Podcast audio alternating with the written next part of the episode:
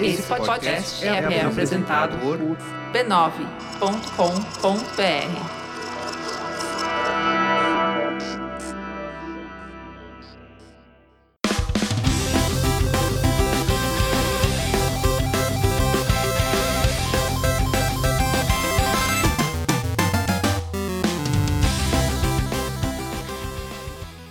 Ao vivo, o Poco Pixel número 36. Eu sou o Adriano Brandão, do meu lado tá o Danilo Silvestre, tudo bom? Tudo bom, beleza? Maravilha! Qual que é o tema de hoje, Danilo? O tema de hoje é a era do shareware. A gente vai voltar à época em que distribuir os joguinhos e dar os joguinhos pros amigos não era pirataria.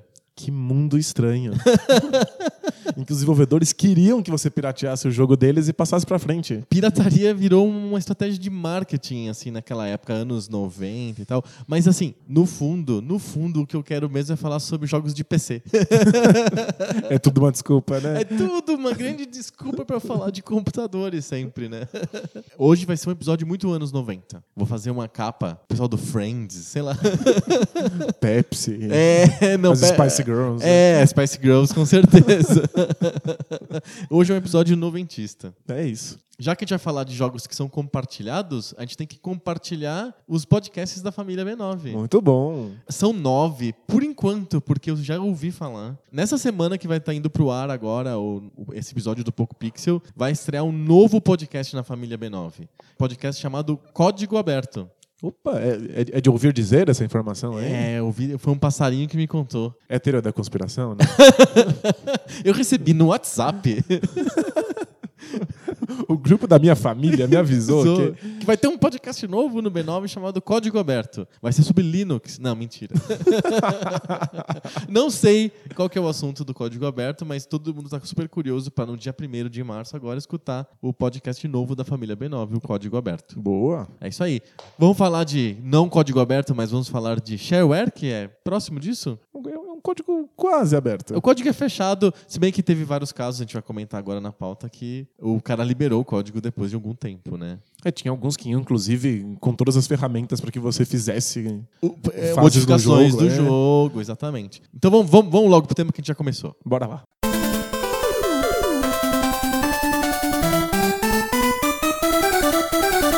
Quem diria, né? Depois de, sei lá, 10 anos da indústria combatendo fortemente a pirataria, uns caras malucos lá no Texas resolveram distribuir os jogos como forma de marketing.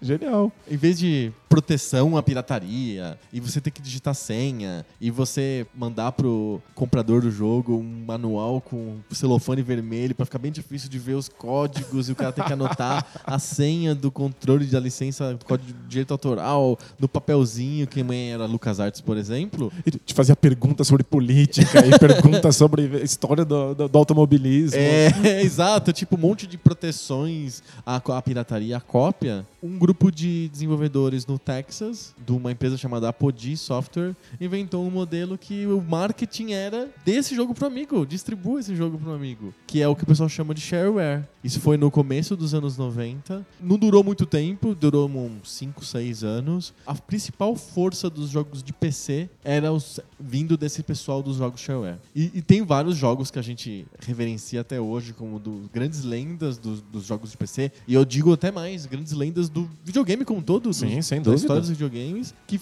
surgiram, nasceram e foram distribuídos nesse modelo de shareware. Fantástico. Esses jogos shareware, eles não eram completamente gratuitos. Então eles faziam os jogos serem episódicos. E voltou, isso voltou, né? É verdade. O Dreamcast começou a experimentar com formato episódico, comprando jogos pela internet ou até lançando mídias físicas que fossem mais baratas em capítulos. Uhum. E depois virou modelo padrão para um, um, monte de, de, tipos de jogos diferentes nas, nas, plataformas modernas. E outra coisa que voltou é que o, os jogos shareware eram distribuídos principalmente através de meio eletrônico eletrônico, através das BBS. Não existia internet comercial no começo dos anos 90, nem nos Estados Unidos, era uma coisa muito nichada. O que existia comercialmente, que era bastante popular lá, e no Brasil também tinha bastante, que eram as BBS. Os jogos de shareware eram distribuídos principalmente por BBS. É, existia muita pouca cópia física de jogo shareware. A maioria das vezes você estava baixando de uma BBS, e aí o teu amigo tinha baixado de uma BBS, aí ele te dava em disquete. Era.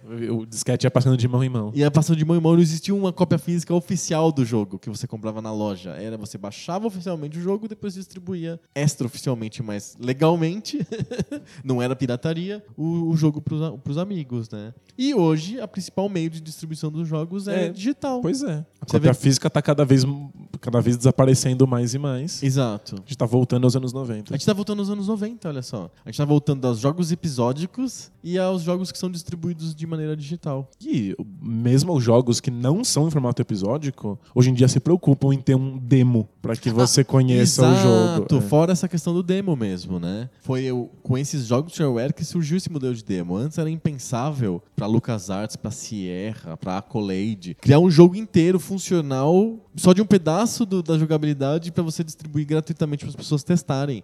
Não, ninguém pensava nisso, dava muito trabalho, era puta esforço pra você fazer um jogo pi- em miniatura para as pessoas testarem. Pessoas que testem na- casa de alguém, assim, ou comprem no escuro. Era- A ideia era comprar no escuro, tava todo mundo acostumado com isso, por que, que ia ser diferente? né? Exato. Com o shareware é que, e com as BBS e com a internet logo em seguida, é que veio a, a possibilidade de você fazer jogos em miniatura como instrumento de degustação do jogo, né? É o demo, né? É isso. Hoje é muito difícil a pessoa comprar um jogo sem jogar o demo. Principalmente esses jogos full price, né? Jogos que você compra mídia física, jogos AAA, por É, exemplo. o demo é muito O importante. demo é muito importante. É que agora a gente tá entrando na. Eu, por na- exemplo, quando eu jogo, compro jogo de futebol, que é um dos poucos jogos que eu compro mais ou menos regularmente, assim, pro Xbox 360, que é o, é o videogame mais moderno que eu tenho, é, eu sempre baixo o demo e testo o demo antes. É, eu também. É porque a gente tem ou FIFA ou PES. Tem que ficar vendo qual que é o da geração, Pois o do é. ano, né? Qual Eu que é o melhor do ano. Sempre jogo o demo dos dois e fico comparando, faço análise extensiva, depois vejo que- quais os meus amigos acharam que vão comprar e aí eu decido. Decide. E não dá pra comprar no escuro ou sempre o mesmo. Tem que usar o demo como fonte de decisão. É que a gente tá entrando na geração YouTube e agora muita gente compra sem, sem jogar demos, simplesmente vendo pessoas jogarem. Sim. É, mas mas- FIFA e PES não dá pra você comprar pelo, pelo É, YouTube. É, impossível. Mas tem que experimentar qual é a jogabilidade. Aliás, no mundo ideal a gente faria isso o tempo todo, né? Sim. Então, esse pessoal lá do Texas criou os jogos shareware. O modelo dos jogos é importante, é relevante, mas eu acho que mais importante ainda é que os caras conseguiram fazer jogos interessantes, né? Não eram jogos ruins que eles faziam em modelo shareware, eram jogos legais. É verdade. E numa época em que os jogos de PC já estavam se afastando bastante dos jogos de, de videogame, dos Aliás, consoles de mesa. Isso é muito importante, porque tem um cara que é extremamente relevante nesse, nessa cena dos anos 90 dos jogos de PC, que é uma dupla, na verdade, é o John Carmack e o John Romero. Esses dois caras, eles bolaram um jeito dos jogos de PC serem ágeis, porque a, a- a placa de vídeo, a CPU, todo o hardware do PC não é apropriado para um gameplay rápido que nem era um Nintendinho ou era um Mega Drive.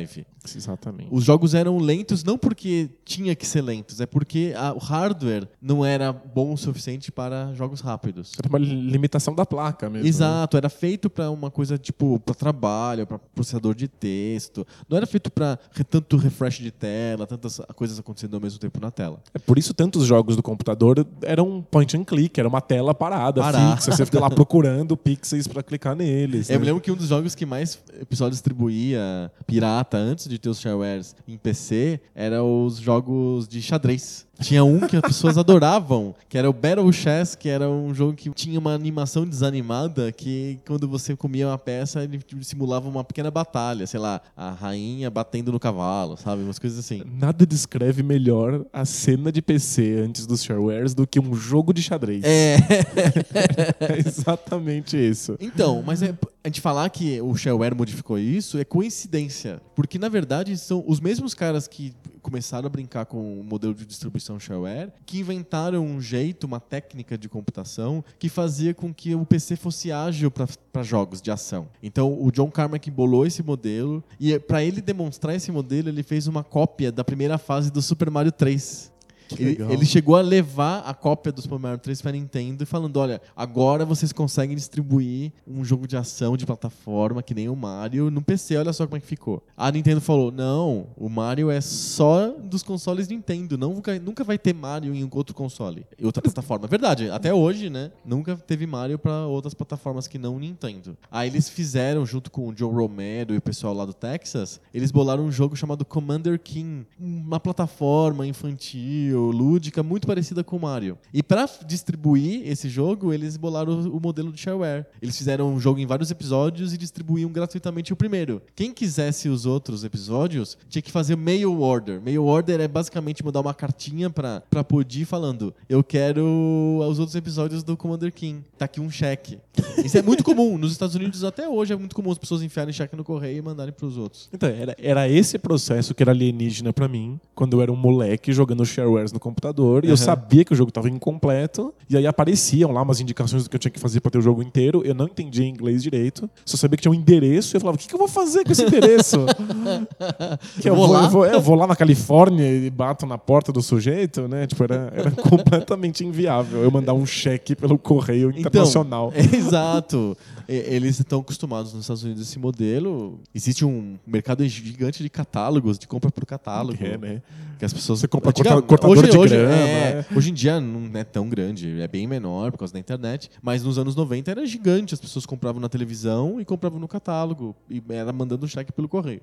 Aliás, você encontra esses catálogos na internet e é muito engraçado. Sim. Pra ver que tipo de produtos eram vendidos nos anos A 90. gente repete sempre isso. O Angry Video Game Nerd tem um, um episódio dele que é sobre catálogos de, com, com videogames, né? Videogames em catálogos desses catálogos fortes dos anos 90. Você vira a página, é, tá vendendo revólveres e escopetas pra você caçar alces. Aí você de repente vira a página, são brinquedos do, do, do He-Man. É. Aí mais uma página, videogames. Isso. Tem um vídeo, eu recomendo, acessem, que é bem divertido.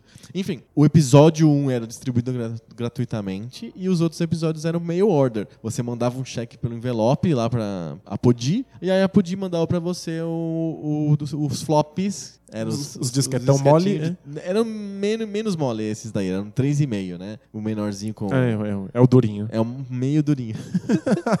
o tenro, vai. é o- não é um disco flexível, é um disco tenro.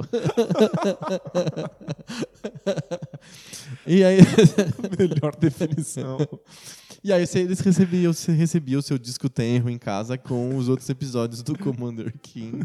E esse era o modelo, basicamente, né? E eles achavam, ah, vamos testar, né? As pessoas vão brincar com o jogo de graça e vamos ver se quantas pessoas vão pedir os outros episódios. E foi uma febre, todo mundo começou a querer os outros episódios, todo mundo começou a colocar cheques no correio pro pessoal da, da Apodi lá no Texas e deu super certo, né? É, muita gente começou a, a- a usar esse modelo também. Exato. E nos consoles, a gente não conseguia ver pessoas que faziam jogos em casa, assim. Não tinha jogo fundo de quintal. Não, em Bem- console, depois do Atari, não. Era impossível, era tudo, tudo muito fechado. Você tinha que Você tinha comprar que ter a licença. licença, é. Começaram a ser estúdios cada vez maiores que faziam os jogos Super Nintendo e Mega Drive. No computador, você tinha a contracultura disso. né? Exato. Tem um, um jogo. O Commander King era muito um jogo de garagem, assim, né? Eram quatro caras, cinco caras que eram distribuídos por essa empresa pequena chamada Pudi. Tem um outro jogo que eu cito sempre, que é um jogo que eu adorava no jogava no PC porque eu não tinha o Super Nintendo. E eu queria ter uma experiência do, do Mario Kart, igual ao do Mario Kart no meu PC. E eu- o, o jogo que me dava essa experiência era um jogo chamado Wacky Wheels, em que em vez de ter o Mario, o Luigi, a princesa, etc., era um, um elefantinho, um panda, um leão, pan- pantera, sei lá. Genérico. Genérico. Mas era muito bem feito, assim, o jogo era bom. E ele era feito por um cara. Era tipo um carinha que fez o jogo e ele mandou o jogo pra Apodi e a Apodi distribuiu. Chegou no Brasil.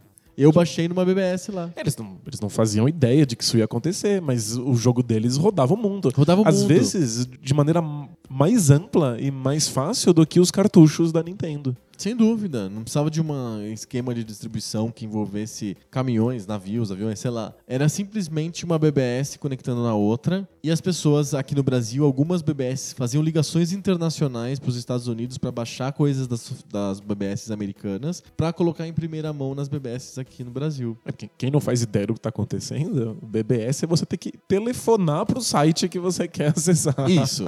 O que, que são BBS? Isso é extremamente importante para essa cena shareware. BBS é como se fosse um computador do cidadão. Ele tem uma linha telefônica plugado nele, mas telefone mesmo, assim. Linha física de telefone. E aí. Se hoje em dia é é difícil entender o que é uma linha física de telefone, imagina uma BBS. É, porque as pessoas estão acostumadas com um celular, né? Não, era uma linha, é um cabo de telefone que você plugava no teu computador. Os computadores mais modernos já vinham com o que eles chamavam de fax modem. que tinha as duas funções, a função de transmitir dados e a função de receber e mandar fax. Olha, Olha só que legal. Só. O futuro é agora. É, eu lembro de programas de televisão que pediam para as pessoas interagirem com eles, mandarem perguntas para os entrevistados, etc., via fax. Roda Viva, Roda né? Viva, o Cartão Verde, todos esses programas pediam, mande suas perguntas para o nosso entrevistador, que provavelmente devia ser o Domênico de Masi toda semana. É, mande suas perguntas para o Domênico de Masi via fax. Genial. E as pessoas mandavam fax, né? Realmente passavam fax mesmo, assim. Então os computadores tinham essas coisas que eram ligadas no, na linha telefônica. O BBS era um computador que, além de fazer ligações, recebia ligações. Então o cara deixava no modo atendimento automático o computador. Ele tinha um software específico para isso. As pessoas queriam pegar arquivos, conversar com, com o sujeito do outro lado, ligavam pro número da casa dele, digamos assim, e falavam com o computador dele. Era uma conexão ponto a ponto mesmo. Era um computador falando com outro computador. É Não era uma rede. É um de cada vez, né? Um de cada vez algumas BBS americanas, e aqui no Brasil também aconteceram algumas, começaram a fazer grandes pools, assim como se fossem vários computadores ao mesmo tempo. Então tinha várias linhas telefônicas, era uma central telefônica que podia receber, sei lá, 50, 100 pessoas ao mesmo tempo, e essas pessoas tinham acesso àqueles arquivos. Mas eram 50 telefones diferentes de mandar seu, o seu computador? Não, era uma central telefônica. Então se tinha um número só, aí a central telefônica via qual era o ramal que estava disponível e mandava ah, cara. São por ramais. É, é um modelo PABX. Tipo, coisa pré-histórica muito assim. É o dinossauro da tecnologia. Se você tentasse acessar a BBS e desse ocupado, o não, que, é, é um conceito sempre, muito engraçado. Era muito. É um conceito muito engraçado. É como se você escrevesse no browser wall.com.br e voltasse busy. Já tem alguém já, lendo. Já, já, tem lendo. Já tem, tem, tem um lendo. É, é como se fosse jornal de café, né? Você vai no café, aí tem um cara lendo lá a folha, lá você tem que esperar ele devolver a folha pra você pegar. É, Pelo menos lá isso. você pode ler por cima do ombro do sujeito. Não é delicado, mas é, dá pra fazer. Ah, você tá lendo aí?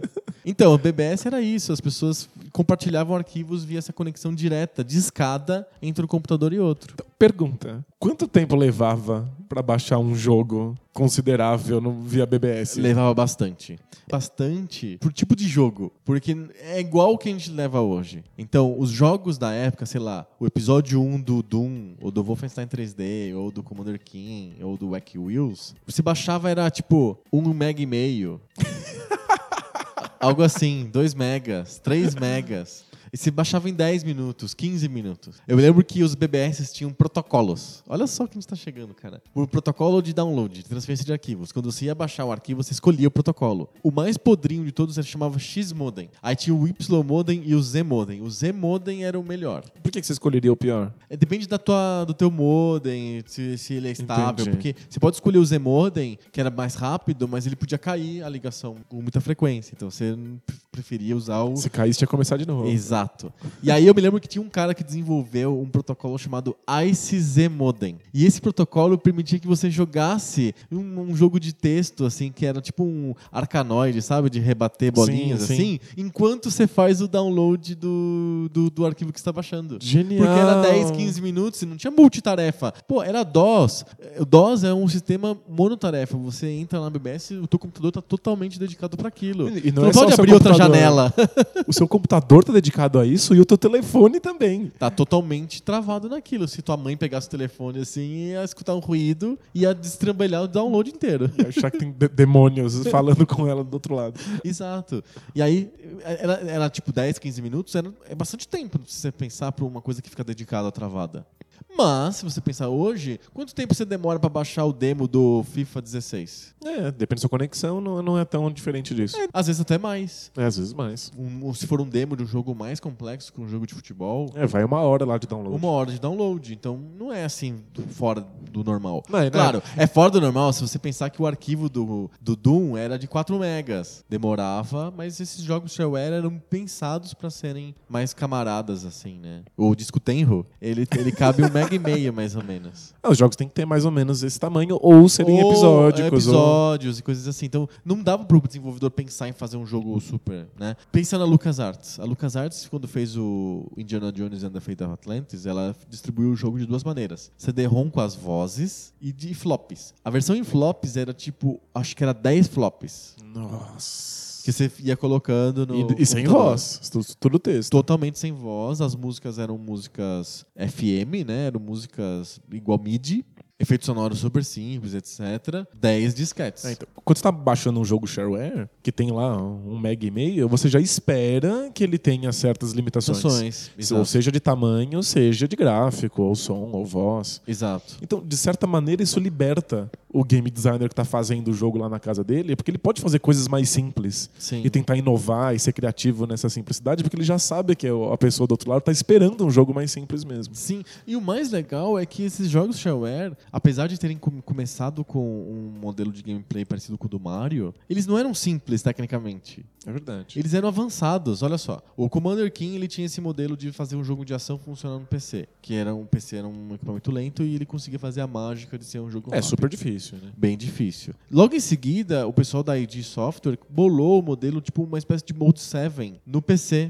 E começou a fazer um- jogos 3D. E eles fizeram o jogo para demonstrar essa tecnologia, que foi o Wolfenstein 3D. E o jogo era inédito na, na possibilidade de ter uma ação em primeira pessoa, que nunca foi pensado pela LucasArts, por exemplo, ou pela Sierra, ou pela Accolade, pelos, e Electronic Arts, os grandes nomes do PC. Foi pensado por alguém no, no, no fundo do, do quintal, num jogo de garagem. Exato. E aí, cara, era um jogo extremamente avançado, se você pensar Ah, assim. sem dúvida. Quando eu vi pela primeira vez o Wolfenstein 3D, eu vi na casa de um amigo. Ele tinha recebido, não sei como, o, a- o primeiro episódio shareware do Wolfenstein 3D. Quando eu vi aquilo, meu cérebro explodiu, assim. Porque, tipo, como assim um jogo em primeira pessoa, 3D, que eu vou andando num labirinto 3D, que as paredes vão diminuindo dinamicamente de tamanho, conforme o meu ponto de vista. Não, tecnicamente era, era um, um absurdo, era um milagre, assim. Era um milagre técnico, muito esperto, totalmente via feito via software. Não tinha uma placa de vídeo dedicada. Pois é. Era com aquela placa merda que tinha no PC. E funcionava o 3D, cara. E do ponto de vista do, do tema, pra mim era completamente assustador o fato de que tinha sangue jorrando pra tudo quanto é lado. Ah, sim, aí As é outra coisa. morriam né? e sangravam. Era, É, era a é. liberdade de não ter que estar num console Exatamente. voltado para crianças. Aí é um milagre do PC. Porque o PC faz isso. Você não tem que prestar conta pra ninguém. Você distribui e é você ter o jogo. Pode ser o que quiser quiser. Não tem a Nintendo, a Sega ou alguém cagando regra. É simplesmente você distribuindo. Não tem regra nenhuma. Você tá simplesmente. Você tá, inclusive, dando o jogo e contando que a pessoa vai te devolver um dinheiro porque ela gostou. Exato. Você faz o melhor jogo que você puder, o que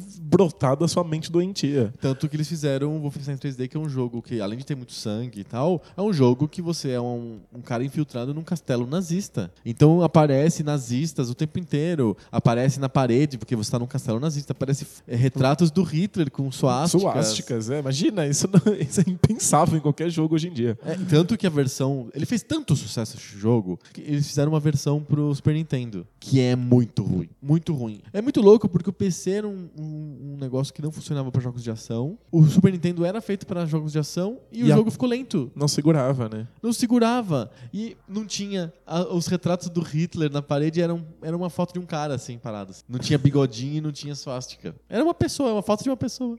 Genérica. É, virou O um jogo, genérico. O jogo assim, ficou né? totalmente sem graça, né? Ficou lento e não tinha nazistas. Qual que é a graça de você jogar o Wolfenstein 3D, né?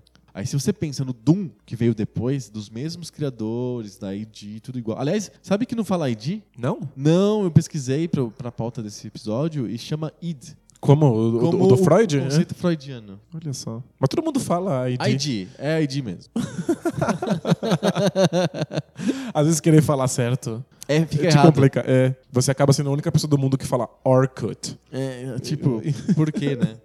Então, o Doom, se você pensar tecnicamente, ele é mais incrível, mais assustador do que o Wolfenstein. É que o Wolfenstein, se você compara o Wolfenstein com os outros jogos da época, ele é um absurdo, ele é muito rápido, ele tem maior tiroteio. Se você compara o Wolfenstein com o Doom, o é Wolfenstein ridículo. pa- parece uma daquelas aqueles stands de tiro, assim, né? Tipo, as pessoas vão se aproximando lentamente de você e vai atirando em um de. Corredores, quadrados, É, né? o- Nossa, Doom é um combate frenético. Tem gente por tudo quanto é lado explodindo em sangue bizarro. assim. Sim, e, e os o labirinto do Doom, os mapas do Doom, eles, é- eles eram muito mais. com muito mais possibilidades do que os mapas do Wolfenstein. O mapa do Wolfenstein é, uma- é um prédio quadrado, com corredores quadrados, que tinha só aquela textura de tijolo e foto do Hitler pra parecer que é um lugar real, assim. Mas no fundo você se sente mesmo num, num stand de tiro. O Doom não, parece que você tá num lugar mesmo, assim, que tem paredes curvas, tem eh, escadas que sobem que descem, tem buracos. Tem uma arquitetura, assim, né? É. Tem lugares que são diferentes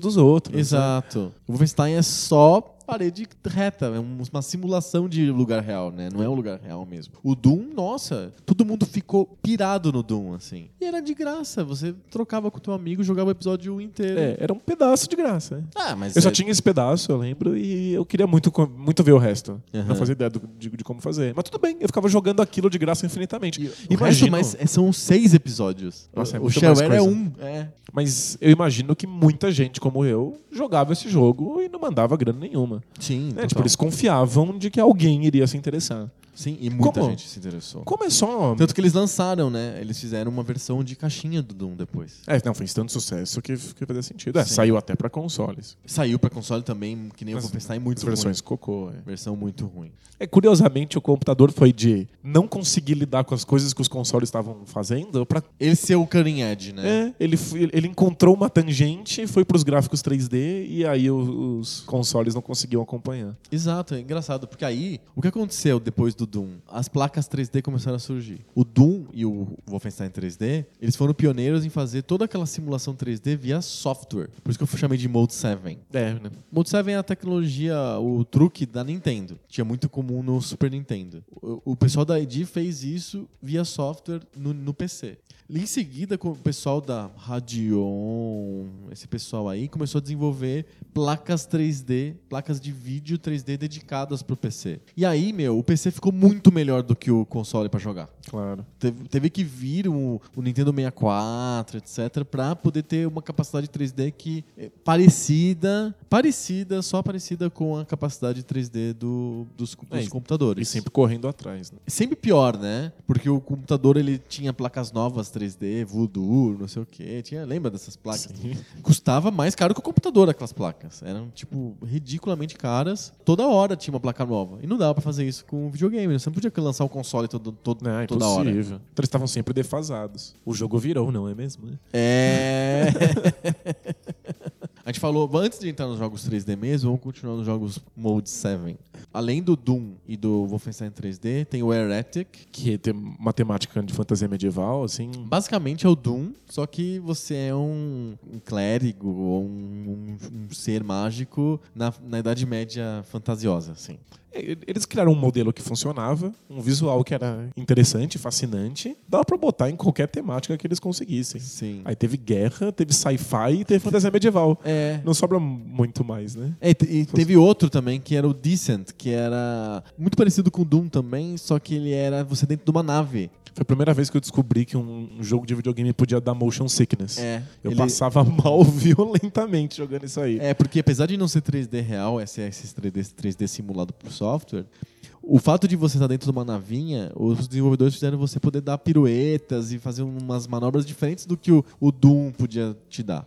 Às vezes, no meio da ação, você esquecia onde estava o chão e onde estava o, o teto. Sim, Você não sabia mais o que era acima e o que era embaixo. exatamente. E aí meu estômago infantil, acostumado com jogar Super Mario, fazia... blá. O Heretic e o Decent são os clássicos Doom rip-offs, né? O Doom fez tanto sucesso que aí as desenvolvedoras começaram a fazer jogos parecidos com o Doom. É, é só mudar o tema e vamos que vamos. E aí que o, o Doom foi o primeiro caso também de engine da história. Porque aí o John Carmack, o John Romero, os caras que desenvolveram o Doom, eles fizeram lá o que eles chamavam de ID Tech 1, ID Tech 2, que eram as engines dos jogos. Por exemplo, o Heretic usa a engine do Doom. Então, além de ser um jogo baseado fortemente, a mesma ideia do Doom, ele é baseado na engine técnica do Doom também. Ele tem as, as mesmas regras, a mesma física, tudo igual. Exatamente. Só precisa mudar as texturas, né? É, a gente tá falando muito da ID e muito da Apogee, né? Que são é, os caras que começaram essa revolução do shareware e que entraram forte nisso, né? É, e muita, muita gente que fazia jogo no- no- na- na própria casa entrava em contato com eles e pra, pra, ou para ajudar ou para mandar o próprio jogo para que eles distribuíssem. É, né? tinha, teve uma outra distribuidora que que começou a fazer usar o, o modelo Apodi de distribuição, que foi a Epic Mega Games. Ela ficou famosa com o Epic Pinball, era um jogo de pinball super famoso, assim. Você tal. ganhava uma mesa e aí se você pagasse, você recebia as outras 11. né? É, exatamente. Mas tudo bem, você podia ficar com uma mesa só pra sempre, se quisesse. É, né? tinha uma, uma desenvolvedora sueca que era a Digital Illusions, que fez vários jogos de pinball também, que eram super famosos. Um é o meu favorito, que é o Pinball Fantasies. São quatro mesas, eles davam uma mesa no- na versão shareware. Você mandava lá o mail order, comprava mais as outras três. Pergunta. Hum. Eu lembro da gente jogar todas as mesas do Pinball Fantasy. De onde veio essa versão completa, não shareware, aqui no Alguém Brasil? conseguiu a versão completa e pirateou. Alguém pagou Alguém Lá na pagou na gringa. gringa. e distribuiu o jogo completo. Assim como o Doom, o Wolfenstein, eu já, tinha, eu já tive contato com cópias que tinham seis episódios. Entendi. É porque se você pode distribuir um episódio só via shareware, alguém que pagou por isso pode distribuir a cópia inteira numa BBS da vida, né? Sim, total. Mas alguém tem que pagar primeiro. Alguém paga primeiro. Acho que Era igual o da LucasArts ou da Collade. O cara comprava o jogo e depois copiava pro amigo. É, mas ao invés de ficar tentando lutar contra a pirataria, eles estão fazendo um modelo de confiança mesmo, né? Sim. Tipo, entenda que a gente fez isso aqui no fundo de quintal, a gente precisa de ajuda. Por favor, manda um trocado. Sim. Por isso que eu tô te dando um pedacinho dele. É que tem jogos que são assim, como você tá falando. O jogo inteiro é de um jeito, ele te, te dá e fala: Gostou? Dá, manda um trocado pra mim. Tinha até jogos que eram postcardware. Você manda um cartão postal de onde você mora pra mim, que eu já tô feliz. É mesmo? É. Que fofo. Tinha também o tipo Beerware. O Beerware é: Tome uma cerveja em minha honra. Joga um pouquinho no chão pro Santos. assim. É, tem o, o Donationware, que é doe pra uma instituição de caridade, se você gostou do jogo. É um jogo, é um jogo de caridade. É, tem, tem vários modelos, né? Mas enfim, o, do- o modelo do shareware era o modelo baseado em episódio. A gente tá falando do Pinball Fantasies. O, o cara do Pinball Fantasies também fez o Pinball Dreams, fez o Pinball Fantasies 2. Tem vários jogos de pinball. No final das contas, ele foi comprado pela EA virou a desenvolvedora do Battlefield. Virou a Dice. virou a DICE. Quem diria? que o mundo muda, né? Dá voltas. Tudo a ver, tiro em primeira pessoa e, E pinball. de pinball. É. Pinball que era um shareware e virou AAA de, de tiro em primeira pessoa, né? Os jogos eram muito bons, né? Nossa, O E- muito. o- os jogos da Epic e os jogos da Digital Illusions, eles eram famosos porque a Epic veio do Amiga. Então eles faziam jogos com aquela, aquela música Mod Tracker, que era uma música que é, explodia miolos, porque era- a qualidade era muito melhor do que música MIDI. Então você comparar o- a É música do nível. Pinball Fantasies com a música do Doom, é ridículo, você rola no chão de rir. E além disso, a música Mod Tracker, por algum motivo, funciona bem no PC Speaker. Então quem não tinha placa de som dedicada, tipo Sound Blaster, Adlib, Ou seja, quem tinha computador merda. que tinha um computador mais velho, a música era boa mesmo assim, era mais baixa, mas, não- funcionava. Era incrível. É, você não tinha esse tipo de som Eu não, bom. tinha, eu não tinha uma placa de som e tipo, era o único jogo que soava Que maravilhosamente não bem. soava um monte de ruído É, o horrível. resto parecia um, um gato sendo morto da, carcaça do computador.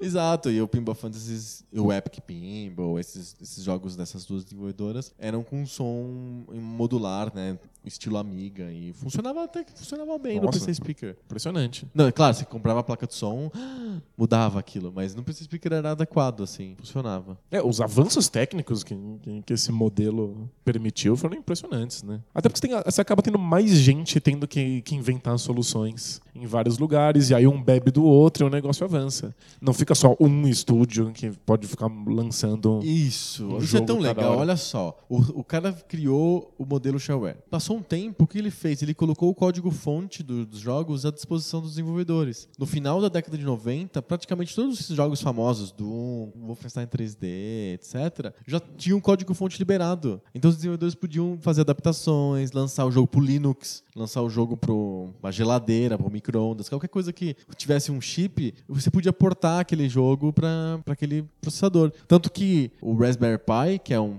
aquele computadorzinho pequenininho que eu falo sempre, ele tem uma arquitetura igual de celular, é ARM, e tem Wolfenstein, tem Doom, tem Quake, tudo portado para ele, porque o código é aberto. Incrível. Os caras lá, o Carmack, o Romero, esse pessoal distribuiu não só o jogo, mas também o código-fonte do jogo. Faz parte da cultura de, de distribuição mesmo, né? Tipo, Sim, de- abriu, abriu o modelo. E de fomentar as comunidades, né? Eu me lembro que no Doom, teve uma época que a, a, a onda do Doom, e depois acho que o Quake eh, ganhou isso, né? Era você fazer mapas personalizados. Você tinha um editor de mapas que chamava WED, né? Que é o, o tipo o arquivo, a extensão do arquivo que era do mapa, do Doom. Você pode baixar mapas de outras pessoas. De outras pessoas. Nas BBS, o pessoal trocava os mapas e você podia jogar um mapa específico feito por alguém, não feito pela ID. E você cria uma, uma comunidade que tá o tempo inteiro querendo, mudando o seu código-fonte, avançando o jogo pra você, caso você Sim. esteja. Caso você, desenvolvedor, esteja interessado. E a comunidade fica criando conteúdo pra ela mesma. Você não precisa ficar alimentando isso. Não é legal? Todo mundo quer jogar o seu jogo porque sabe que tem conteúdo infinito. Exatamente. É, depois, a-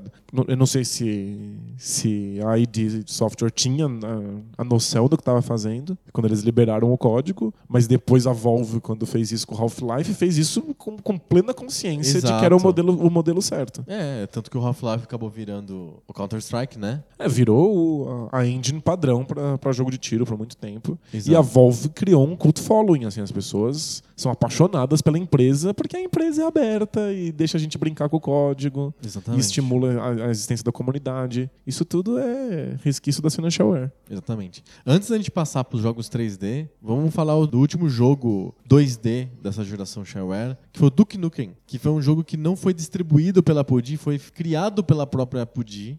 O, pri- o, O primeiro primeirão, Duke Nukem. né? Que é um Que é- doi- 2D é Era plataforma. Plataforma, assim. era um jogo É. de plataforma que se aproveitava dessa possibilidade nova de jogos de ação no PC, com um personagem mais alternativo do que um poderia ser um personagem de console. Ele era bocudo, ele era radical, etc, assim e tal. E acabou levando pro primeiro grande jogo 3D mesmo, que as pessoas se lembram, que é o Duke Nukem 3D. Que hoje as pessoas, quando você fala Duke Nukem, todo mundo lembra do Duke Nukem 3D. Várias bobagens fizeram com que o Duke Nukem 3D ficasse famoso, né? O fato dele se olhar no espelho, o fato dele falar merda, de entrar nos ambientes assim do tipo. De, de, de mijar na privada. Ele mija na privada, ele entra no- nos inferninhos. Não é um jogo que você imagina, assim. É um jogo mais, assim, do mundo underground. E as E- pessoas se amarraram nessa ambientação. É, mas é que, que traça uma linha de diferenciação tão grande com o que a gente está acostumado nos consoles que era difícil olhar para outro lugar, sabe? Aham. Era, era absurdamente fascinante que um jogo pudesse falar de coisas pesadas e ter um humor adulto. Exato. Que ele Mesmo pudesse que fazer fosse- xixi. É, o humor- o humor mais besta do mundo. Ele entrava no cinema, no cinema pornô e tinha, tipo, uma cena de três segundos de uma, uma menina seminua. Aham. E era isso, e ficava rodando aquela mesma cena de três segundos. E Em loop. que pra gente era, meu Deus, assim. Tem Ele uma... entrou no cinema pornô, o personagem do jogo. Nossa! Meu Deus, ele não tá entrando no reino dos cogumelos. Aham. Quer dizer, se for no reino dos cogumelos, é outro tipo de cogumelo. né? Só sei que o Duke Nukem foi 3D foi super sucesso. E eles anunciaram na época que eles iam fazer a continuação do Duke Nukem 3D. não, saiu. Saiu agora, né? tipo, 30 anos depois. e é horrível, ninguém gosta do É jogo. medonho, né? O, o tempo disso se passou. né? Tipo, não dá mais pra você fazer esse mesmo tipo de jogo, com esse mesmo tipo de humor tolo, hoje em dia. A gente Não se- chama atenção mais de ninguém, né? Não, a gente, a gente tem outras expectativas, obviamente. Depois de 20 anos, 30 anos parado o desenvolvimento, super complicado, etc, etc. O Duke Nukem Forever, né, que era o nome que tinham dado pro jogo e foi premonitório esse nome, né? Levou pra sempre pra sair. Pra é. sair demorou forever, né? Virou uma lenda pelo fato de não sair, não porque o jogo... Eu acho que nunca devia ter feito o jogo mesmo, lançado o Duke Nukem Forever. Ele tinha que ficar como uma lenda de uma coisa que nunca sai. Pra sempre mesmo, assim, sabe? É, às vezes é melhor, mas é que na cabeça do desenvolvedor, não. Na Vou cabeça do lançar desenvolvedor, todo ele, mundo vai comprar, ele vai morrer de sempre, rir e pois tal. é, ele sempre acha que ele vai finalmente lançar o grande jogo que vai suprir todas as expectativas de três décadas de, de espera. Aliás, você sabe que estão querendo fa- refazer o Wacky Wheels? É mesmo? Sim, esse jogo Mario Kart, etc. Tem um pessoal fazendo o jogo moderno agora. Pro Xbox One, pro PlayStation 4. Mas é um estúdio de verdade ou é tipo pessoas fazendo no. no- Eu acho é casa. um estúdio de verdade com aspas aéreas, assim. É um grupo de pessoas que gostam muito É, dos, porque- da cena shareware dos anos 90. É, e faz sentido. Não, é, Tem umas telinhas, uns demos na internet, eu vou colocar no post. tipo, é- é legal que algo disso ainda existe muito forte hoje, né? Tipo, que as pessoas simplesmente gostem de um jogo ou elas queiram criar um novo e que elas possam sentar e programar isso e distribuir de maneira mais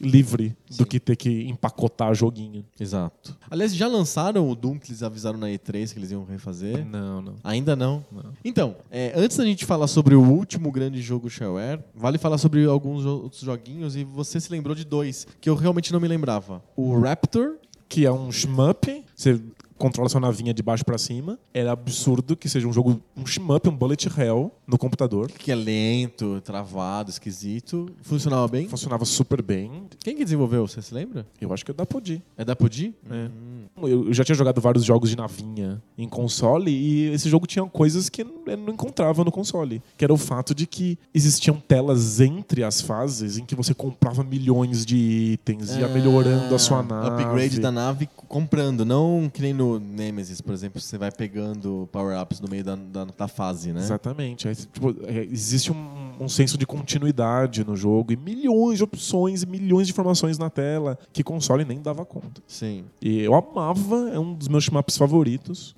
junto com Radiant Silvergun É. e Karuga, que são De gerações, soberanos, mas muito mais pra frente. posteriores, exato. Eu adorava. E é tipo um jogo, um shmup ocidental, que é uma coisa que ninguém faz. Sim, bem estranho, né? Esquisitíssimo e que funcionava super bem. E era shareware também, não tinha o jogo inteiro. E vale lembrar que na década de 90 já estava super fora de moda jogo de nave. Nos anos 80, teve uma boa fase que todos os jogos eram basicamente jogos de nave. A gente comentou até no episódio sobre Star Wars. O fundo preto, não sei o que, tudo isso tecnicamente era fácil para o Atari, por exemplo, lidar. Ou para os primeiros arcades. Então tinha um monte de jogo de nave. E aí o cara refaz um, um desse gênero nos anos 90, É, shareware. Só que o, o Raptor ele não é espacial. Hum. Ele é uma, tipo, um, um caça Ah, colocado na, na Terra, assim. Entendi. Explodindo outras coisas, É tecnologias um bizarras. ar-terra, assim. É, é meio alienígena, assim.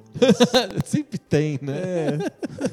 Mas não, tem, não, não tá no espaço, não, não tem estrelinhas brilhando. Não tem fundo preto e estrelinhas. Não, tem árvores e riozinhos. Eu achava lindo. Assim. Eu Você não- tinha o primeiro episódio só? Não, acho que era, era mais do que isso, mas não era o jogo inteiro. Entendi. Tinha uma hora que você parava numa tela lá de mail order. Exato. Compre agora. Como é que eu faço pra entrar em contato com esses caras? Como que eu compro? e tinha um outro jogo que você se lembrou que eu não conhecia, que era o Scorched Earth. É, o Scorched Earth era um shareware, eu tinha inteiro. Ah, você tinha ele inteiro. Alguém me deu num disquete. Aham. De onde vem a gente nunca sabe. Nunca sabe, como, né? como isso aconteceu. É igual corrente de WhatsApp. Você nunca sabe o começo dela. verdade. Como que surgiu o jogo? né? Ninguém sabe. Veio, chegou. E aí era, era um jogo de combate entre tanques. Esses tanques ficam parados. E aí você tem que ficar calculando a trajetória do tiro pra, pra, pra acertar o outro. Um jogo tipo. É um Angry Birds a, a van la letra, assim. Uma coisa. É uma coisa assim. Mas é que o outro tanque ataca você de volta. Então é um ah, turno, tá. um turno seu, um turno do outro tanque. Entendi. Com um monte de tipos diferentes de tiro e destruição do, do terreno. Uhum. Eu achava sensacional. Eu achava a inteligência artificial do jogo assim impressionante. Aprendia a, a- a ser melhor vendo o que o computador fazia pra acabar com a minha raça. Sabe que quando você instalava o DOS, é, vinha um, um kit de desenvolvimento da Microsoft bem básico chamado QBasic. E aí um dos exemplos de programas que a Microsoft dava para você brincar e, e estudar a linguagem, etc. Um dos exemplos era o jogo chamado Gorillas, que era basicamente dois prédios e um gorila jogando dinamites na cabeça do outro gorila de um prédio pro outro. E a lógica era igualzinha a essa que você descreveu. Você dizia o ângulo, a força do, do- de jogar dinamite e o, e o gorila jogava dinamite no outro. Super simples e. E funcional. É. Se pensar, ele gerou esse jogo que você falou, o Scorched Earth, gerou o Angry Birds e tal. É o começo. Era só pra mostrar como é que o Basic funcionava. Exato. Gerou um, um gênero de jogos, né? É que o Scorched Earth tinha deformação do terreno. Você podia calcular pra fazer buracos específicos no terreno pra depois encher eles de napalm e depois Tinha várias estratégias, digamos É. assim. Porque lidar com o terreno era a parte fundamental da coisa. Sim. que mais tem aí? Então, aí a gente já vai entrar no grande jogo, acho que é o jogo mais importante de todos dessa geração shareware, e também o último shareware, porque como o- esses jogos fizeram muito sucesso, o- as produtoras pararam de querer distribuir de graça e entraram no mundo dos jogos de caixinha mesmo. Além disso, já existia internet, mas ela tava, a velocidade não estava boa, então os jogos estavam ficando grandes, então eles resolveram parar de distribuir digitalmente. É, só fazia sentido distribuir jogos muito curtos, em pedacinhos muito curtos. Né? Exato. Quanto mais os jogos começam a envolver som, voz, música, maiores eles ficam, mais difícil é esse modelo de distribuição. Exatamente. Tô falando do Quake. O Quake foi uma super produção da ID. Ele tinha a trilha sonora do Nine Inch Nails. Olha só. Isso é, é celebridade, é featuring é, Nine Inch aí Nails. que- que devia ter falado do Quake, né, no episódio passado, né? Eu não sabia que era Nine Inch Nails. Era a música do, do Trevor Reznor, né? Nossa, e a música é muito foda. Sim, e a, a do Quake era uma música dinâmica, né? Conforme a, a, a situação do jogo, a música mudava. Então não é uma trilha sonora normal, ela é dinâmica. Eu sempre comento que a LucasArts fez o Monkey Island que tinha essa trilha sonora dinâmica. Aham. E que depende do, do, do ponto que você vai, a música vai se alterando levemente pra sempre manter um tom. Quando eu joguei o- a versão do diretor recentemente, que tem o, eles fazendo comentários, eles falam que foi o dinheiro mais mal gasto que eles tiveram na vida, porque absolutamente ninguém percebe. Que é dinâmico. né? É, é dá um É. trabalho desgraçado, vai uma grana louca e ninguém se toca. Sim. Pra mim, o único exemplo de música dinâmica que faz sentido é o quando a- tem ataque em jogos de RTS. Aí entendi, aí a música, a música fica mais pesada, aí você, vo- você Você volta sabe pra... que a tua base tá sendo atacada. Justo. Só isso, é, é um sinal do, do, do gameplay. Mas você lá no Quake, dando tiro, um monte de gente, você não tá prestando atenção na Nem música. pau. Você tudo não morrer. Então, o Quake, ele, ele teve um lance que ele foi distribuído ao mesmo tempo digitalmente em ViaShareware e em caixinhas. Já tinha um contrato com a GT, distribuidora, que era uma distribuidora de jogos tradicional, etc., que distribui em caixinhas. Já viram um formato mais demo, você joga o shareware, se você gostar você pode Você vai na comprar caixinha, caixinha. exatamente. Era uma super produção e ele tinha uma coisa diferente do Wolf, Wolf 3D e do Doom, é que ele não era 2D simulado, ele era 3D com placa 3D. Eles usavam as, as novas placas 3D que estavam ficando mais comuns e mais populares no- nos PCs. Já era polígono mesmo. é. Era polígono mesmo, já bem refinado. E ele tinha uma outra coisa incrível que os outros jogos não tinham. O gameplay via TCP/IP. Então você plugava numa rede, o outro, outro cara com o Quake na mesma rede podia jogar com você. Nossa, isso era revolucionário. E aí o Quake virou o grande, o primeiro grande jogo que as pessoas jogavam em grupos enormes via internet. E aí começaram a ter clãs, e, tipo, uma, uma comunidade online ativa. Eu me lembro que eu tava. Eu era muito PC gamer na época do Quake, mas eu não gostava muito de first person shooter. Eu era louco por RTS. Vocês já sabem o que vocês esperam, né? No Poco Pixel, né?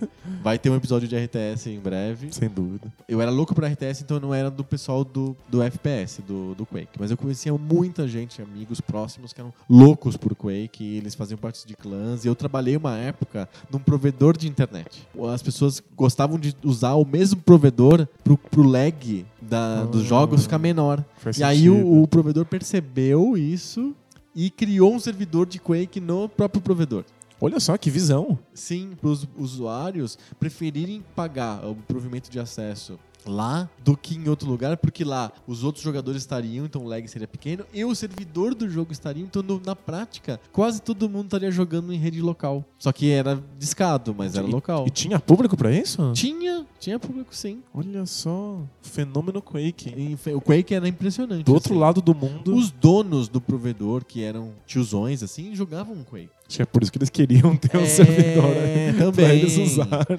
E eles eram loucos. E o Quake gerou toda essa coisa de que jogar o jogo sozinho em casa, jogar a campanha, existia a possibilidade. Mas não era legal. Ninguém queria jogar a campanha do Quake. O legal do Quake era você entrar nesses grupos e jogar online. Foi o, grande, o primeiro grande jogo de jogo online.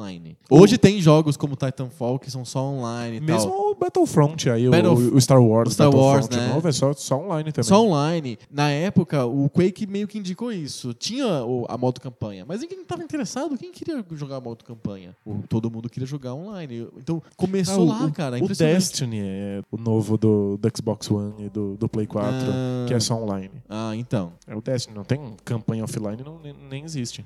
E Nem, nem tem, assim. Por, por quê? É tudo online. Tem campanha, mas é online com outras pessoas. É, então. O Quake meio que indicou isso. As pessoas queriam jogar online, queriam jogar com outras pessoas. E eu me lembro que criou também, como a internet de alta velocidade, que o pessoal chamava de banda larga, era uma coisa mais rara, criou-se a história das lan houses. Sim. Então as pessoas iam para um, um mesmo lugar físico, uma sala, que todos os computadores estivessem ligados numa mesma rede física e jogar rapidamente, sem lag, tudo super rápido. Nossa. Quake, por exemplo. Era um dos jogos que o pessoal mais jogava em Lan House, era Quake. Que eu joguei de StarCraft em Lan House. A gente era do, Do RTS. Mas o pessoal do, do tiro era Quake na veia em Lan House. Foi um jogo pra rede. É impressionante. E foi o último shareware, porque o sucesso foi tão grande e o PC ressurgiu pros jogos nesse modelo 3D É. que eles falaram: aqui tem um filão enorme, a gente vai parar de dar esse jogo e não. É, Vamos vender. E eu nem consigo distribuir um jogo 3D em, em modelo. Começa a ficar gigante. pela internet, Os arquivos com- ficam grandes pela internet.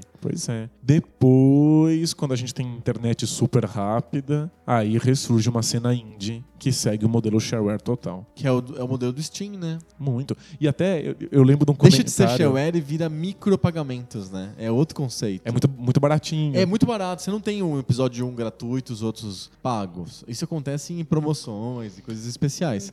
Hoje os, são, os jogos são muito baratinhos e você compra. Eu lembro do o criador do Super Meat Boy comentando que quando ele lançou o jogo, ele ficou monitorando, quando ele lançou o jogo no, no PC, ele ficou monitorando como é que tava o, no- o sucesso do jogo nos sites de torrent. Pra saber quantas pessoas estavam baixando o jogo ilegalmente. Aham. Não porque ele fosse contra isso, mas porque pra ele era como se fosse o modelo shareware. Aham. As pessoas iriam jogar mesmo, e iriam, algumas iriam gostar, e meia dúzia delas iriam acabar comprando o jogo original, simplesmente como agradecimento. assim. Aham. E ele falou que funciona. Que, tipo, que você não, hoje em dia você não precisa mais lançar demo Uhum. no PC. O torrent funciona como se fosse um modelo shareware pra você. Sim. Qualquer jogo é pirateado instantaneamente e as pessoas que gostarem vão te pagar. Isso é, isso é incrível, muito Porque bem é bolado. nicho, é o cara faz, ele faz no, no- no quintal de casa, ele depende que a meia dúzia de pessoas mandem uma grana. Sim. Né? Assim como o cara tava lá confiando que alguém ia querer comprar os outros capítulos do, do Wolfenstein. É exato. É muito legal quando existe essa, eu chamo de alinhamento dos astros, assim, né? Os planetas se alinharam de um jeito nesse pedacinho da história dos- do videogame, em que ao mesmo tempo surgem revoluções técnicas, o jogo ser rápido no PC e a placa 3D, são duas revoluções que começaram no PC e são muito fortes. Muito grandes. com uma revolução da distribuição. Primeiro com as BBS, depois com o modelo de shareware e depois com a internet. É, tudo aconteceu meio que foi direcionado naquela época, né? É, é muito legal isso, muito, muito legal. E a gente viu os reflexos disso hoje. Agora os, os consoles de mesa, todos com placas 3D gigantescas, vendendo o jogo pela internet, correndo atrás dos indies, porque é de lá que vem as pequenas É inovações isso. e os jogos interessantes. É isso, basicamente é isso. Hoje você pode comprar um PlayStation 4 e viver só de PSN, não dá? Dá, você não precisa comprar uma mídia física nunca mais na sua vida. Não, e, e você pode não simplesmente não comprar mais mídia física, mas também se você não quiser, você pode ficar sem jogar AAA nenhum. Nossa, não, você pode viver só dos, dos jogos independentes, desses pequenos desenvolvedores, e nunca pagar preço cheio.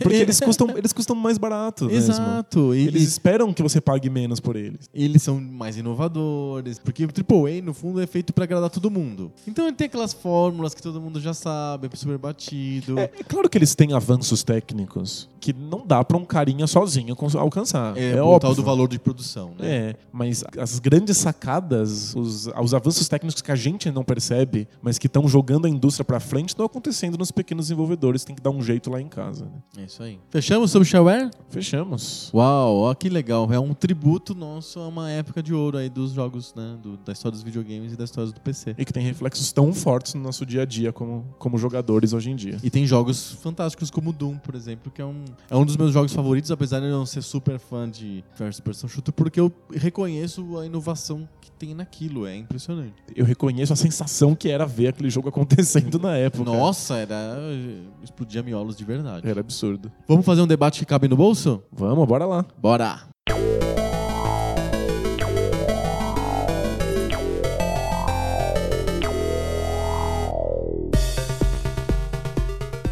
Debate de bolso, aquela sessão em que a gente para de falar sobre videogame e compartilha nossas ideias furadas sobre o mundo com todo mundo.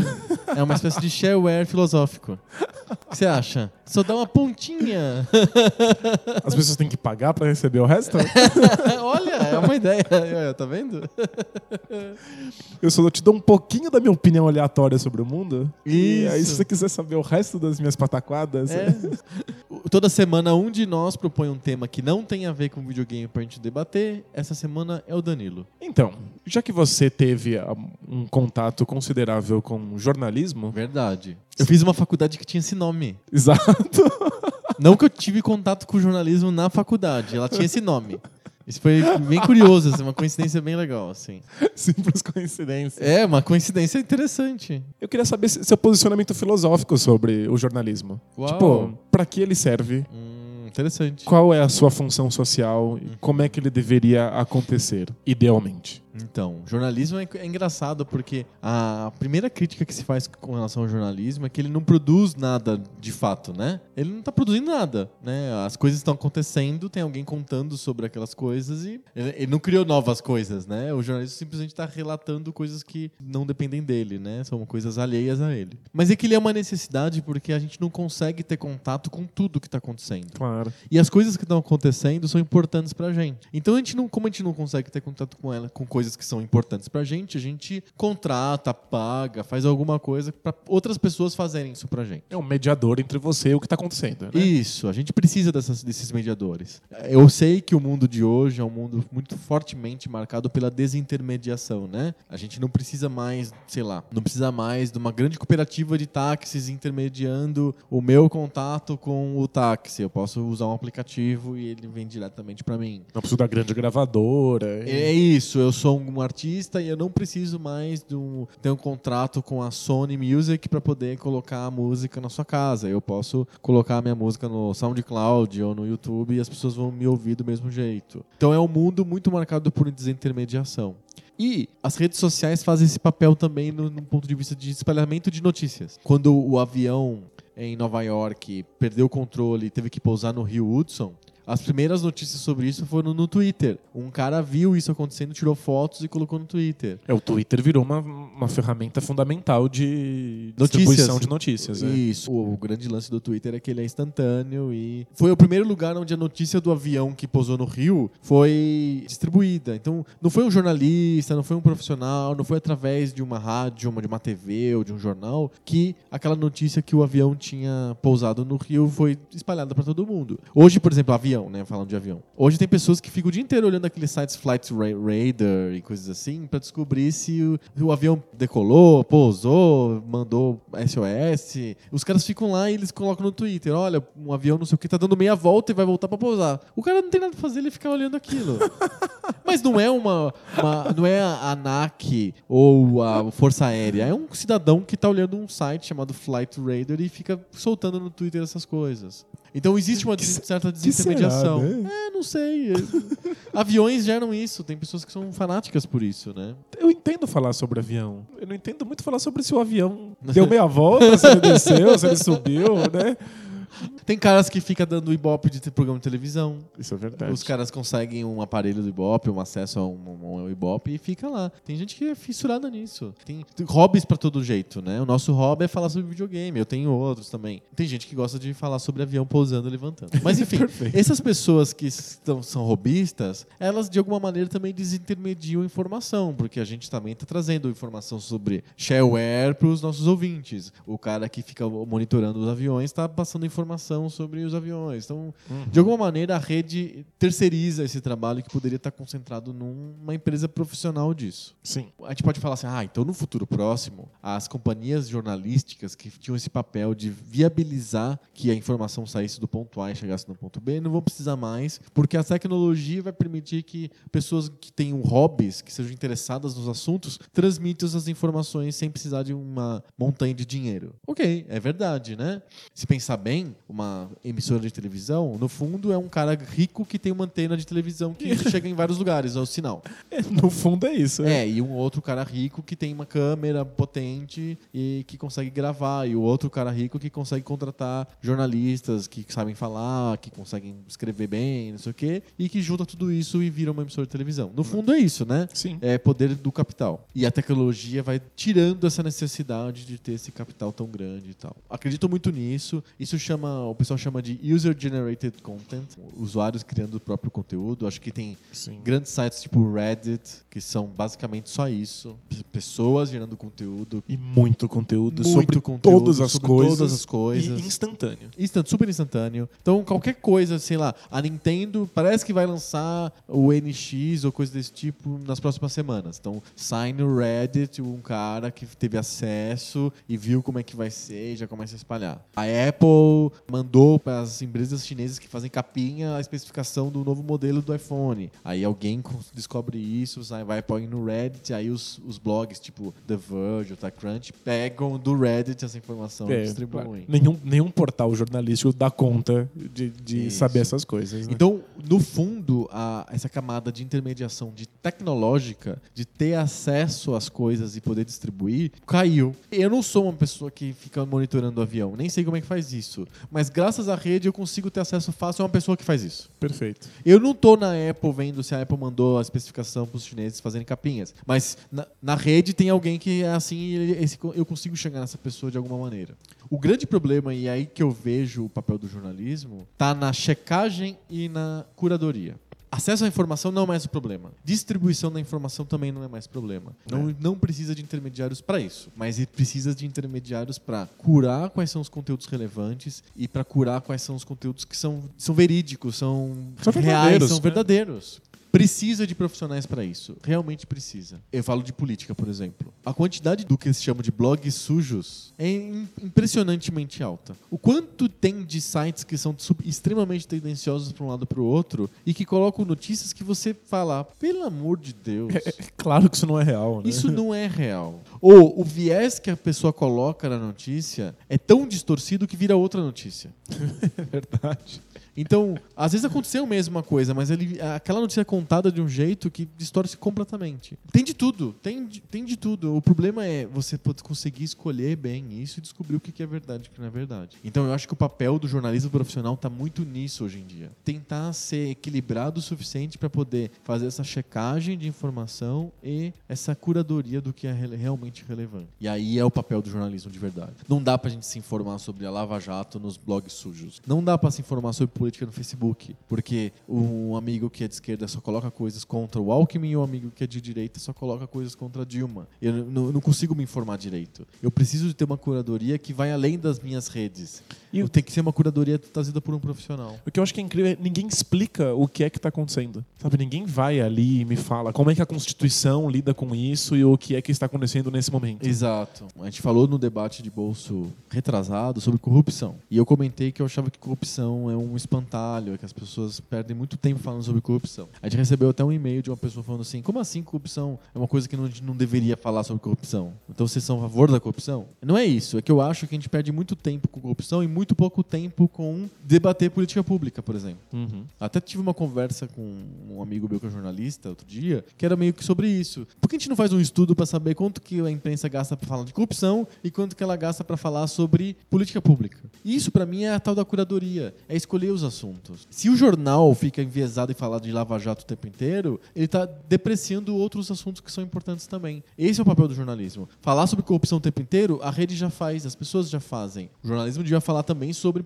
levantar debates sobre política pública, sobre o que a gente quer do Estado, o papel do Estado, o papel do governo, mil coisas que daria para a imprensa levantar essa bola. Isso é curadoria. E se a imprensa não levantar essa bola, não se levanta. Exato. O Facebook está preocupado com outra coisa. E a outra coisa que é a questão da veracidade, levantar as coisas, descobrir, olha, os irmãos gêmeos, é mentira aquela história que eles se casaram e não sabiam que eram gêmeos. Sabe, tipo, tem que descobrir, é, Essa ou é muito boa. Ou é que sabe o que acontece? É, os grupos de comunicação, as empresas precisam pagar o aluguel, né? Então elas começam a virar um retransmissores de notícias do Facebook. Pra, Viralizou pra, gerar na clique. Rede, é. É. Então tem um padrão de notícia que é cada vez mais comum que é assim: internautas ficam indignados com alguma coisa. Como se eu abrisse o jornal para ver com o que os internautas ficam indignados. E aí reproduz um monte de twitters bravos Isso. sobre alguma coisa. Isso. Então, é. por exemplo, o que eu vi essa semana que me deixou muito bravo é internautas ficam indignados com o preço do do ovo de Páscoa nos Estados Unidos. Olha, gera uma nova notícia essa. Adriano fica indignado com notícia de que internautas ficam indignados. Exato. A indignação gerando indignação da indignação.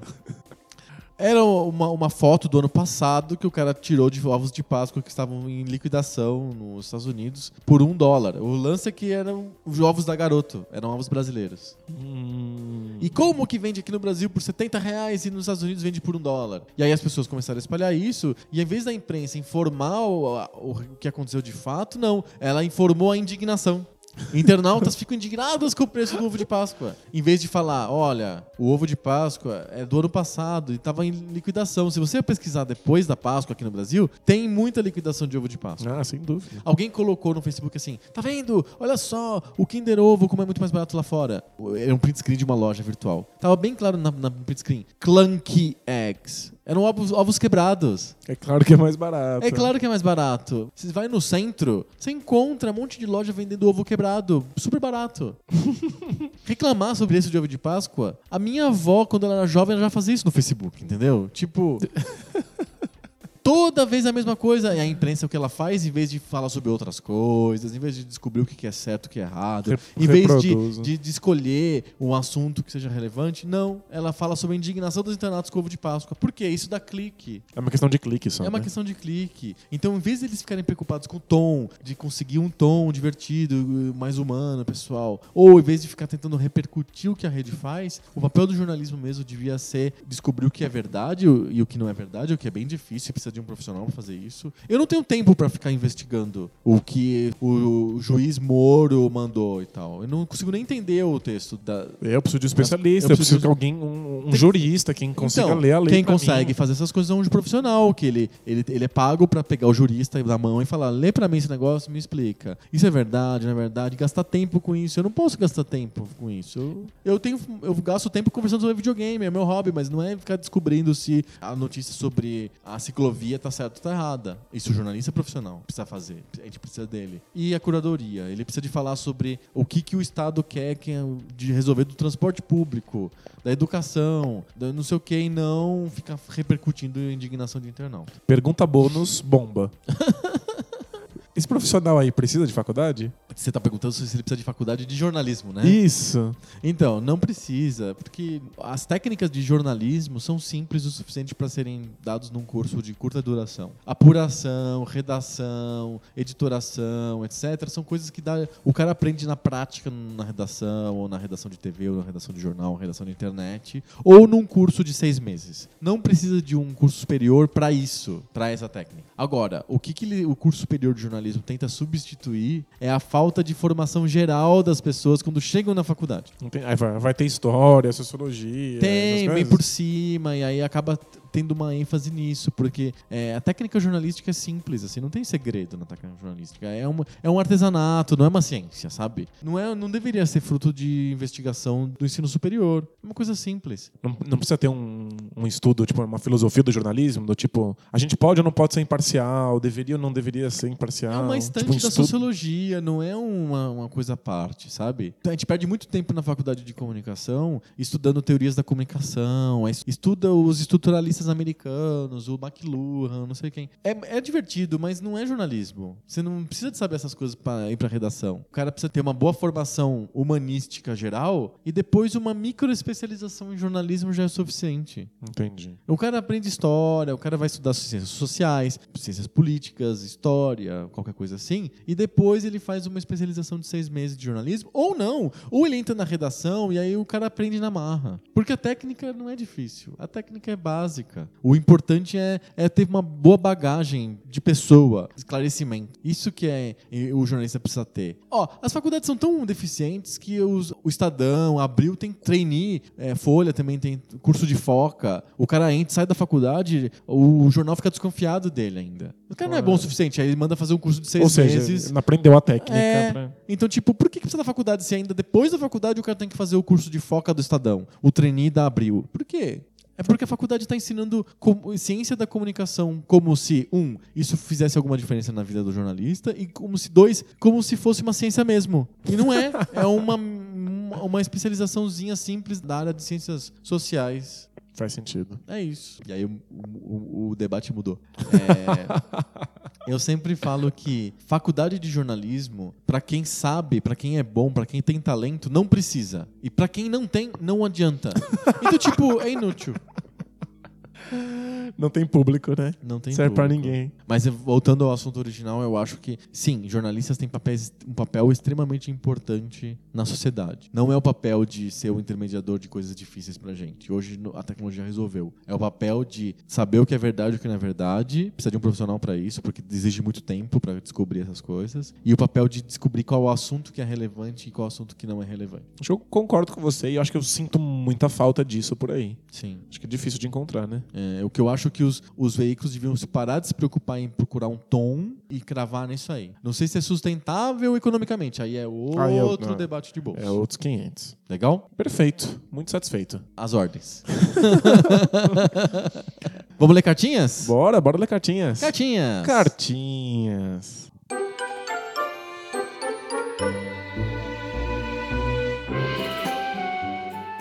Cartinhas. Cartinhas. Cartinhas. A gente recebeu um pouco menos de cartinhas essa semana. Ah, é? Vocês estão tímidos? Ou será que foi o tema da semana passada que foi um tema mais obscuro, assim, sobre celebridades? Celebridades nunca são obscuras, pois né? é, né? Só aquele, aquele cara que dirigia carro de, de estoque cara. é. A gente falou o nome errado ainda por cima. Gente- Se não fosse obscuro o suficiente, a gente errou o nome. A gente errou o nome. Ah, que, alguém já ouviu falar de Ivan Sullivan? Não, é porque realmente não existe. É, o nome do cara é Ivan Stewart. Fica aqui a nossa, nossa groselha aí. Não, ajudou muito saber o nome certo do sujeito. né? Nos Estados Unidos o cara é super famoso, porque ele é um corredor de rally famoso. Ele corria na tal da Barra, que é, é Barra Califórnia, que é um- uma parte da região do México, onde tem um deserto e tem corridas de rally. O cara ficou famoso por isso. assim. Rally ser famoso é muito engraçado, É, né? mas é, muito divertido. É divertido. Mas recebemos cartinhas muito legais que a gente vai ler hoje. A primeira é a cartinha do Rafael Ramalho da Silva. Ele é engenheiro de 33 anos de Santo André. Olha só, ele mandou a ficha completa. Bacana. Se fosse o Braincast, eu falaria que a gente tá em- jogando isso no Big Data do, do B9. não tem, a gente não tem o Big Data do, do, Do Poco Poco Pixel, não tem. Não cabe no nosso, no nosso disquete flop. É, no Disco Tenro. No disco tem.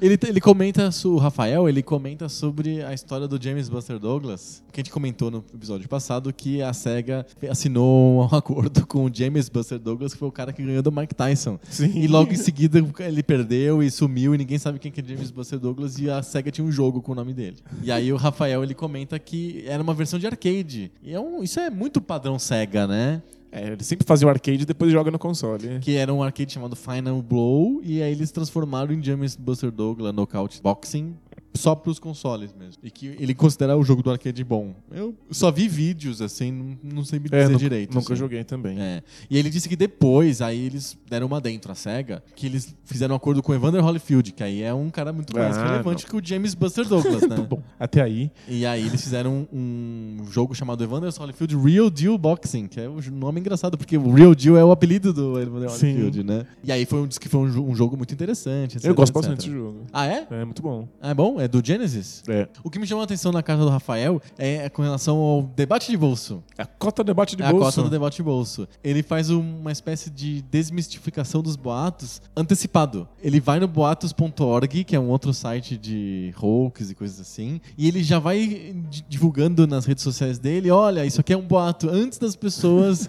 colocarem. Então ele faz uma, uma espécie de prevenção a boatos. Muito bom. Equipe de prevenção à boataria. Excelente, genial, muito bom. e outra coisa importante da cartinha dele é que ele se transformou em vegetariano graças ao debate de bolso que a gente conversou sobre vegetarianismo. Sério? Que bacana. Sim, foi es- escutando você que é vegetariano falar sobre vegetarianismo que o Rafael se transformou em vegetariano e agora ele está em busca do veganismo. Gente, é, é meu objetivo de vida. Quando eu tiver, sei lá, uns 60 anos, tiver me aposentando. Fico muito feliz de ter, de ter ajudado. Fico muito invejoso do- do- de você se aproximar do veganismo. assim. Olha aí, tá vendo? O debate de Adoraria. influenciando pessoas. Bacana. Que medo, né? É, man- nos mandem dinheiro. Muito legal, Rafael. Super cartinha, muito legal, obrigado. Valeu. A gente recebe- recebeu outro comentário também legal do Ivo.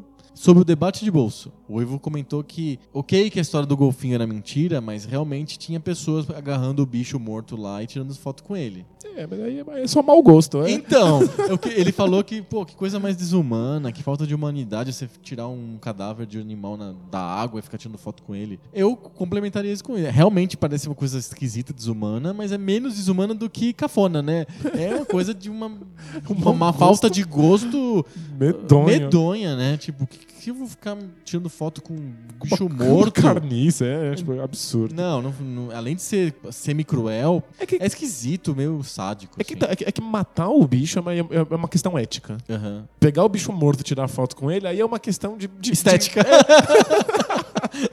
é mais uma questão de gosto, é uma questão de, de, de costumes, assim. Sim, que coisa. Socialmente esquisito. É, mas... bizarro, né? Muito esquisito. Outra coisa que eu acho esquisita, eu não sei nem sei se é na Argentina também. É um zoológico que eles botam os leões pra dormir ou botam um doping assim no, no, no, leão. E as pessoas vão tirar e tiram foto com a, do lado do leão, da, do tigre, assim, sabe? Não, aí, aí você vai ver no Facebook, tá cheio de pessoa que tem foto, rosto colado com um tigre, assim, então, sabe? Aí pra mim já é uma questão ética. Você tá dopando o bicho pra enfiar a cabeça lá como se ele fosse um brinquedo. É né? ridículo, né? Sei lá. É, além de tudo, tem um, um mau gosto ridículo. Interessa uma foto sua com um, um leão dopado.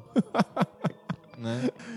Devia ser obrigatório vir com essa legenda, assim. Eu e o leão dopado. É, pra exato. pessoa passar vergonha. Exato, ridículo, né? O Ivo termina dizendo que, pô, o Pepsi Man é um jogo muito ruim. Eu até escrevi no próprio, no próprio site pra ele falando: é tão ruim, tão ruim que, Que deu a volta. volta e ficou bom, assim.